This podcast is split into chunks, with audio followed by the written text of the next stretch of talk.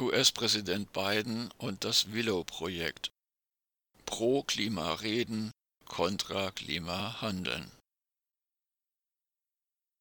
Das Verhalten von US-Präsident Joseph Biden, genannt Joe Biden, zeigt exemplarisch die mittlerweile weltweit verbreitete Heuchelei in der Klimapolitik.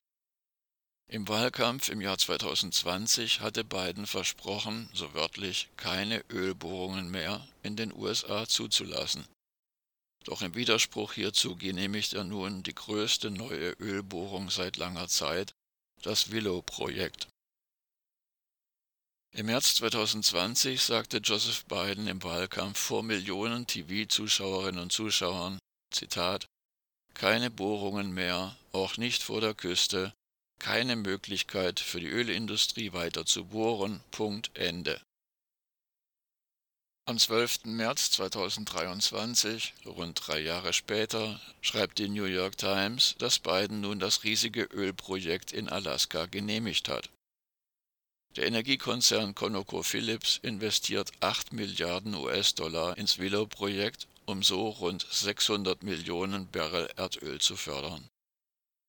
Fließen all diese Milliarden US-Dollar in ein Projekt der fossilen Energie, hat dies zur Folge, dass die Energiewende hin zu 100 Prozent erneuerbaren Energien weiter gebremst wird. Zugleich wird damit ein effektiver Klimaschutz hintertrieben dass die Erde klimatisch kurz vor dem Kipppunkt angelangt ist, weiß auch US-Präsident Biden. Er leugnet es ja nicht einmal. Hinzu kommt, dass in Alaska bislang unberührte Wildnis mit dem Willow-Projekt zerstört werden soll.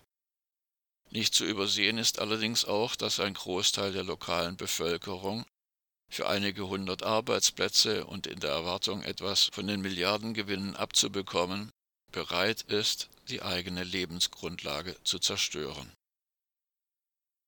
Welche Dimension das Willow-Projekt hat, zeigen die offiziellen Zahlen. Es sollen rund 600 Millionen Barrel, umgerechnet 95 Milliarden Liter Erdöl gefördert werden. 28,6 Millionen Liter pro Tag. Dies entspricht rund 1,5 Prozent der gesamten US-Ölproduktion. Damit wäre das Willow-Projekt die größte Ölbohrung auf US-amerikanischem Boden. Die National Petroleum Reserve Alaska NPRA ist das größte Erdölvorkommen in den USA und erstreckt sich, wenige hundert Meilen vom Polarkreis entfernt, unterirdisch über eine Fläche so groß wie Ungarn.